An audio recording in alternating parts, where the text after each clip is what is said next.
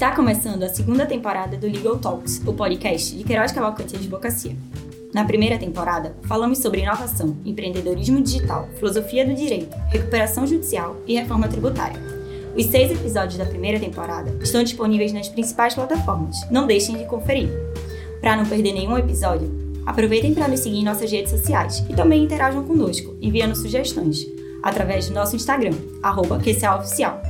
Eu sou Cecília Gondim. Eu sou Lucas Cunha. E para começar a segunda temporada do Legal Talks, no episódio de hoje convidamos a advogada Ana Luísa Yu, formada pela PUC de São Paulo, com cursos de especialização na FGV, na Universidade de Paris e na CEL Law School. Ex-diretora jurídica do grupo BR Foods e atualmente ocupa o cargo de diretora jurídica do Carrefour. Ana, antes de a gente começar, queria agradecer a sua participação no programa. A gente está muito feliz de estar aqui. Obrigada, eu que agradeço. Quando a gente começou a analisar o seu perfil, eu vi que você trabalhou boa parte da carreira em escritório de advocacia. Sim. E em 2015 você se mudou para uma grande empresa e passou a trabalhar em departamentos jurídicos. Queria que você contasse um pouquinho dessa experiência e qual é o papel, qual a diferença de papel de um advogado de escritório e de jurídico interno.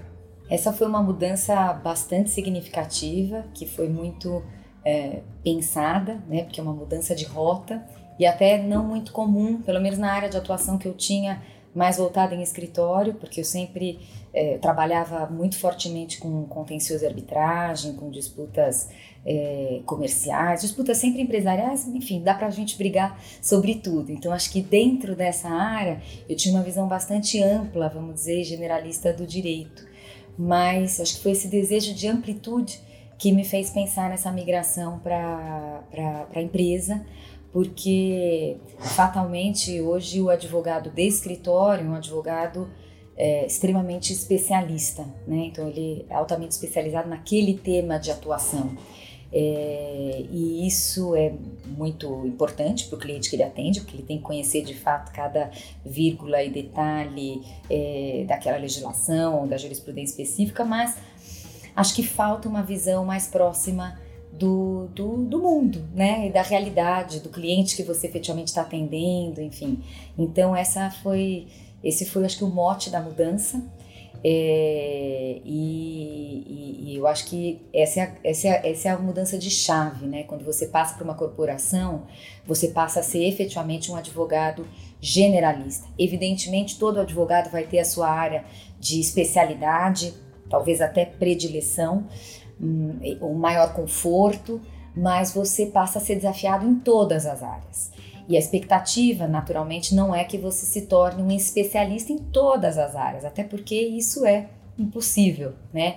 Mas então você passa a ser demandada por skills como muita gestão de pessoas, então formando uh, um time que seja capaz de atender essa demanda, então até suprindo é, é, suprindo as necessidades da empresa em todas as áreas, né? Então, e essa proximidade com o negócio, evidentemente, você passa a ter um olhar, é, um olhar do negócio, então compreendendo efetivamente quais são as barreiras é, e o que é possível também para superá-las dentro de novo, dentro da, da, das possibilidades que se apresentam, né?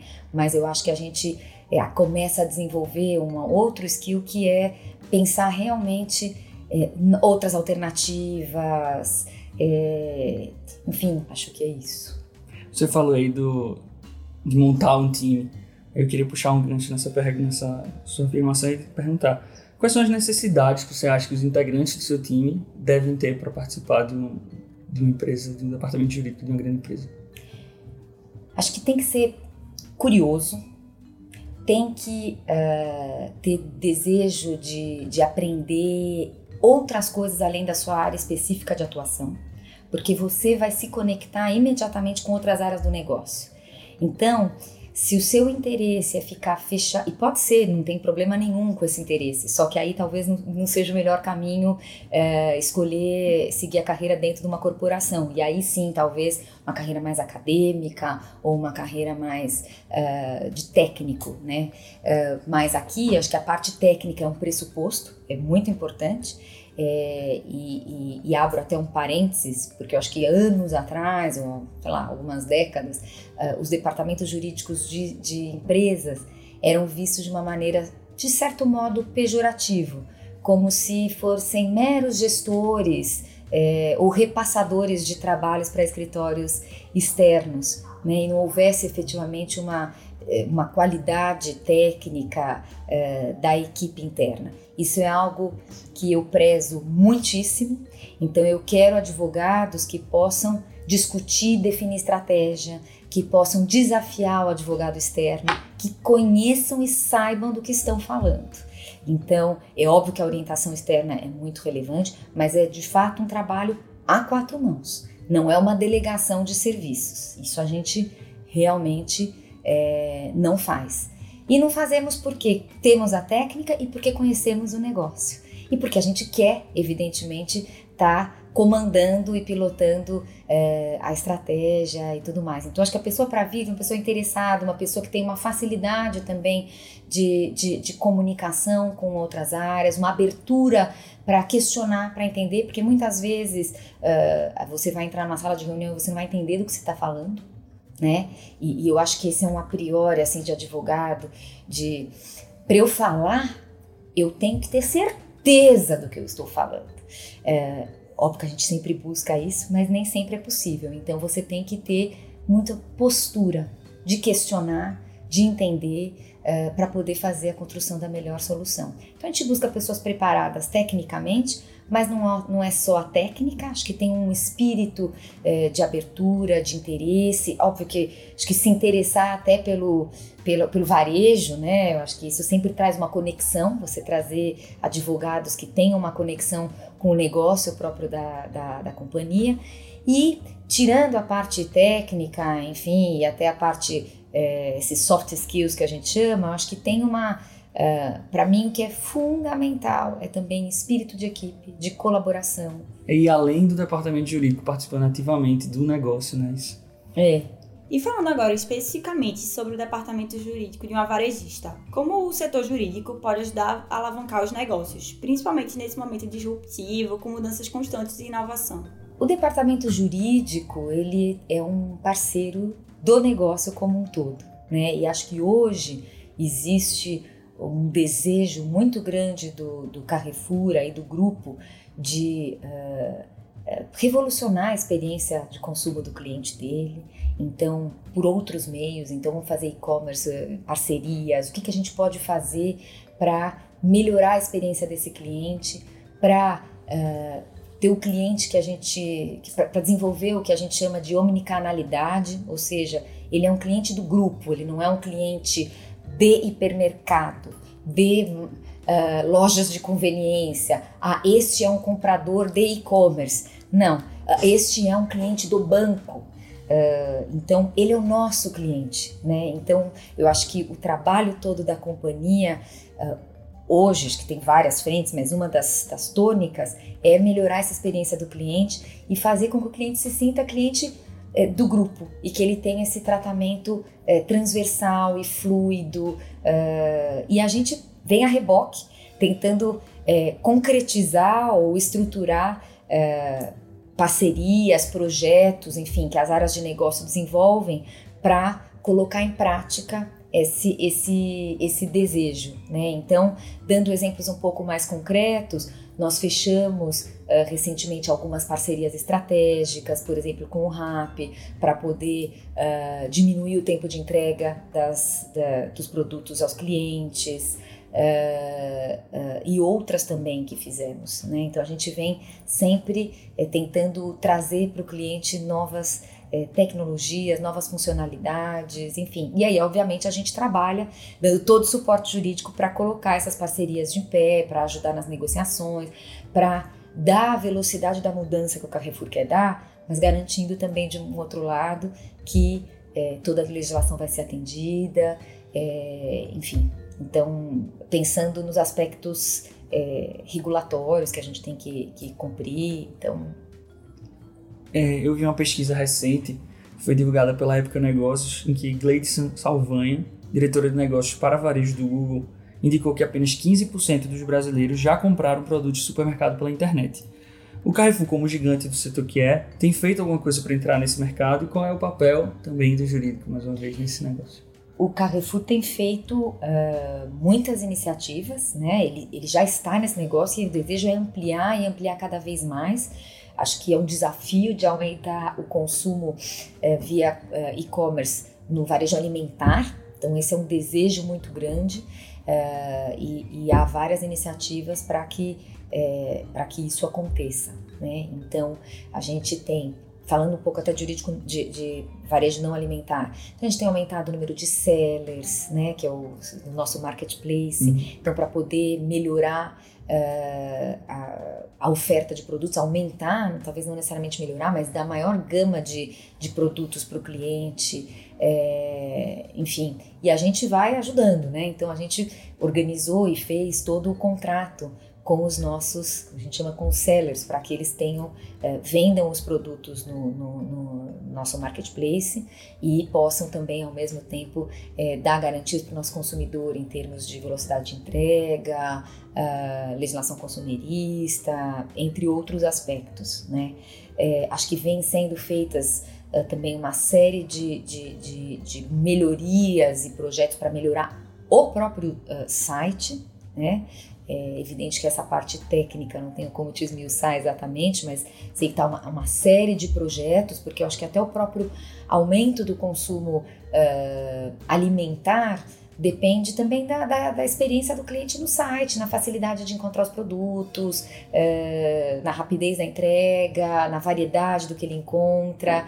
Então, para melhorar essa experiência, por exemplo, uma das iniciativas do, do Carrefour foi é, criar o que a gente chama de, de side stores, né? Que são side stores que são é, lojas que ficam do lado das lojas efetivamente, ou próximas às lojas são frequentadas pelos clientes, e lá é feito é, toda a coleta dos produtos para entrega. Então, é, você tem uma pessoa que vai estar dedicada a construir o seu carrinho, entregar o seu carrinho. Então não é que ele, é, ele é o vendedor ou ele é responsável, sei lá, pela peixaria e tá lá tendo que ainda fazer a escolha das suas frutas e tudo mais. Então você tem um sortimento dedicado, você tem uma pessoa que está cuidando especificamente disso. É, então, estou te dando exemplos aqui um pouco uhum. sortidos de, de uma série de, de, de iniciativas. E, de novo, o papel do jurídico é sempre, primeiro, avaliar riscos de projetos, né? Então, a gente quer muito fazer tudo acontecer uh, e a gente vai realmente dando sugestões no limite do possível. O que não é possível, quando é preciso, a gente fala não. Não tem problema. E eu acho que, como a gente escolhe os nossos não, os nossos não são bem recebidos. É, mas é isso, tentando viabilizar parcerias, fazendo revisão desses contratos uh, estratégicos e às vezes até, o que também está no pipeline, às vezes até aquisição ou de, de, startups. A gente fez uma recentemente também que foi divulgada, que chama Iwoli, e aí foi uma, é uma startup muito mais voltada a, a, a, o banco, né, a produtos financeiros, enfim. Então é o que, que a gente chama de digital wallet. É, então, tem várias frentes. Frentes de é, investimento em tecnologia, desenvolvimentos internos, aquisições eventualmente de startups para conseguir fazer, uh, uh, trazer a, a velocidade uh, dessas mudanças que se quer fazer, às vezes parcerias, e a gente, como jurídico, vai dando todo o suporte, seja para estruturar um, eventual, uma eventual aquisição de uma startup, seja para estruturar e, e, prever os termos de parcerias, eventuais submissões até ao CAD quando a gente precisa fazer, é, enfim, e acho que é isso. Lucas perguntou acima é, sobre o comércio pela internet. Uma outra inovação bastante interessante é que o Carrefour começou a implantar a questão do autoatendimento. E qual foi o papel do departamento jurídico nesse cenário, né? Em que se busca tanta inovação tecnológica, tantas modernizações e que muitas vezes a própria legislação não consegue acompanhar o ritmo. Acho que nessa, nesse espírito de, de, de melhorar a, a, a jornada do cliente, né? E o Carrefour vem não só adotando todas essas iniciativas que eu já mencionei, mas também testando muitas coisas, né? E acho que essa houve uma parceria que foi feita especificamente é, com, uma, com a Zite, que é uma empresa de tecnologia que abriu um, um, um pequeno, uma loja de conveniência, acho que até no Itaim, é, e lá não havia nenhum operador de caixa, não tinha ninguém, é tudo, mas a tecnologia é toda deles, enfim, mas foi uma parceria que foi feita com o Carrefour especificamente para essa loja, então a gente cuidando da parte de, de sortimentos, de, de distribuição de, de, de, produtos, mas é óbvio que com, com um olhar para uh, entender como que essa tecnologia funcionaria, para entender também como seria percebido pelo cliente essa, essa essa, essa nova experiência de comprar sem, sem um caixa, sem ter alguém para perguntar, enfim. Então, é, é mais uma. É, é, é, tudo que a gente vem fazendo, tateando, experimentando, é, para poder depois fazer as escolhas do que realmente a gente quer adotar como um modelo de negócio. Mas esse foi um projeto bastante interessante. E além dessa, dessa questão do, dessa parceria específica, a gente tem também, falando de autoatendimento, mas em lojas que possuem de fato é, vendedores, enfim, tem todo um staff lá alocado, mas uma outra coisa que a gente tem buscado oferecer muito para os nossos clientes é, são a, a, possibilidade de fazer compras via o que a gente chama de self-checkout. Self então a própria pessoa vai lá e passa suas compras, normalmente para compras menores e, e enfim, para dar maior velocidade é, à, compra do cliente. Uh, a gente tem também um outro, em algumas lojas isso está sendo testado, não é, não é ainda para todas, mas que é o que a gente chama de Scan and Go, que é também um, aplicativo que você pode baixar. Isso permite com que você faça, você escaneie os códigos de barras do produto e, portanto, não tenha que fazer a fila de caixa para passar suas compras. Depois requer só uma validação do, da, da, da pessoa da loja para verificar que você está retirando os produtos que efetivamente é, escaneou.